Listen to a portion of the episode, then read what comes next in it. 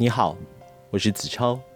今天是五月二十六日，白日现身的第四十九天，所以我们要继续《小王子》的奇幻旅程。《小王子》第二十六章，水井旁边有一颗倒塌了的旧墙。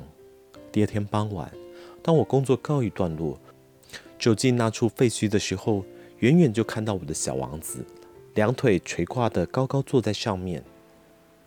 我还听到他在讲话。你忘记了吗？这里好像不是之前的地方。无疑的，另外有个声音回答了他，因此他急着答辩说：“没错，没错，就是这一天，但不在那个地方。”我向前举步，一直往那座颓墙走去。我没看到任何人，也没有听见谁在讲话。然而，小王子却又答辩道：“一点也不会错。你会看到我留在沙漠上的脚印。你只要在那里等我就是了。我今天晚上会去那里。我距离那座废墙只有二十公尺了。然而，我依旧什么也没有看到。”沉默了一会儿，小王子说：“你有足以致命的毒液吗？你确定不会让我受苦太久？”我心里一愣，停下了脚步，但我仍是不太明白。现在你走开吧，我要下去了。我顺势往墙底下一看，当场吓掉半条命。那里竟有一条只要三十秒钟就可以让人致命的黄蛇，正立得高高的直起来，面对着小王子。我本能的往后倒退，一面摸索我的口袋，试图拔出左轮手枪来。那条蛇也许是被我的声音惊动到，只见它立刻像一滴水般没入沙里，不慌不忙的响着金属声，一溜烟的潜入小石堆里去。我出现的正是时候。旋即跑到墙边，把我天真可爱的小王子接到怀里，但见他脸色苍白的像白雪一样。这是怎么回事？你刚才在跟蛇讲话？我松了松他经常围在脖子上的金黄色围巾，用水弄湿了他两边的太阳穴，并给他喝了点水。现在我不敢再问出他什么问题了。他深深凝视着我，并伸出他两条肩膀。围绕在我的脖子上，我觉察出他的心跳，像是被人用枪击中的小鸟，现正在垂死边缘奄奄一息。他对我说：“我很高兴你找出隐形的毛病，现在你可以回到你的老家去了。”你怎么知道的？我才正要来告诉他说，我终于完成那令人伤脑筋的修复工程。他并没有回答我的问题，而是接下去说：“我也是一样，我今天就要回家去了。路途远多了，而且也困难多了。我深深预感有些不寻常的事要发生了。我就像抱着婴儿一样，紧紧地将他抱在怀里，但总觉得他就像是要一股脑的坠入一个深渊似的。”我竟怎么也使不上力来拉住他，他的神情异常严肃，茫然地望着远方。我有你画的绵羊，还有装绵羊的箱子，还有一个嘴套。他露出了一抹忧郁的笑容。我等了一段时间，发现他身子正慢慢地温暖了起来。可怜的孩子，你受惊了。我今天晚上还有更可怕的。我再度意识到一种无法挽回的什么冰冷感觉。我尤其知道，我无法接受再也听不见他这种笑声的事实。他的笑声对我来说，就像是沙漠中的甘泉一般重要。亲爱的小孩，我希望再听到你的笑声。但是他对我说：“今天晚上就满一年了。”我的星星就会刚好在我去年掉下去的那个地方的正上方。亲爱的小孩，告诉我这一切都只是一场噩梦吧，包括那条蛇的事和所谓的相会点，那颗你说会在正上方天空出现的星星。他不置可否，只是说，重要的东西不是我们随便就看得见的，就像花儿一样。如果你喜欢某颗星球的一朵花，那么晚上仰望天空的时候，就会觉得分外甜蜜了，感觉好像所有的星星都开满了花。是的，我知道，水也是一样，因为有了那滑轮和绳索的声响，让你给我喝的那些水，就像音乐一样美好。你还记得那滋味吧？那些水真是好喝，这些我都知道。晚上你会抬头看那满天繁星，只可惜我的星球太小了，所以我没有办法指给你看它会在哪里。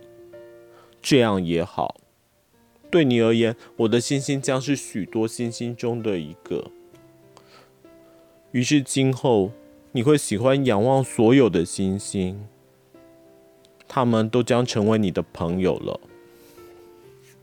对了，我还要送你一个礼物。哼哼，他又笑了。亲爱的小孩，我爱死了，听到这笑声。这就是我说的礼物。这个就像那些水。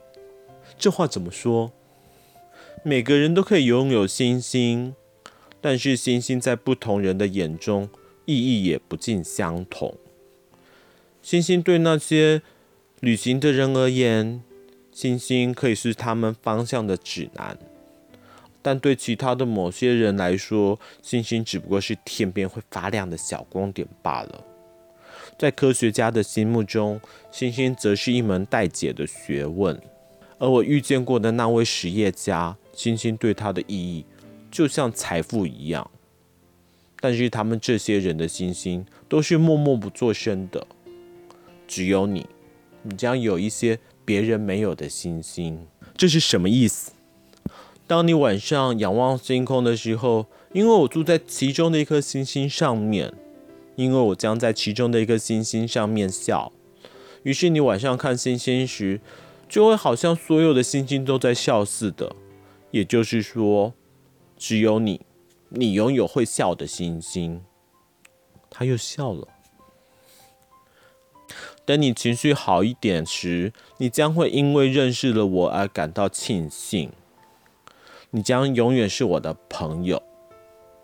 你将会想和我一块笑，因为你会纯为了好玩而打开窗子。你的朋友将会惊奇地看到你望着天空，莫名的发笑。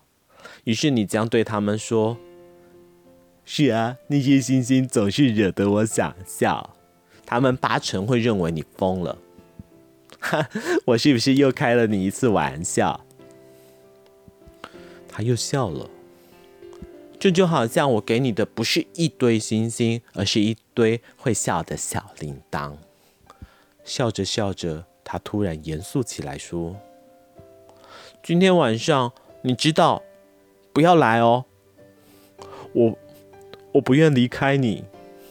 我会看起来很痛苦，一副垂死前的模样。”记得不要来看我那个样子，真的没有什么好看的。我不要离开你，但见他是那么样的郁郁寡欢。我会这样告诉你，也是因为那条蛇，你可千万别让它把你也咬了。蛇都是险恶的，它们可能只是为了好玩而乱咬人。我不要离开你。忽然，他念头一转，又显得放心了起来。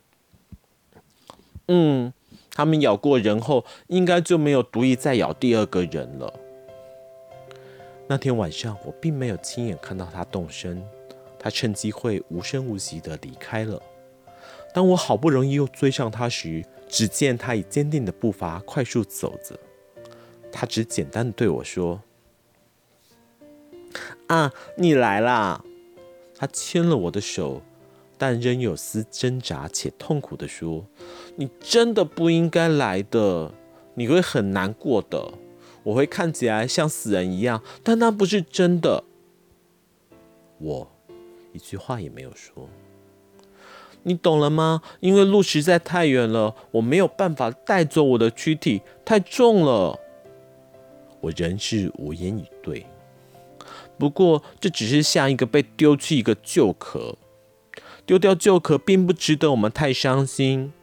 我实在说不出什么话来。他百般解释到有点气馁，但仍尽可能的安慰我说：“你知道，一切都会没事的。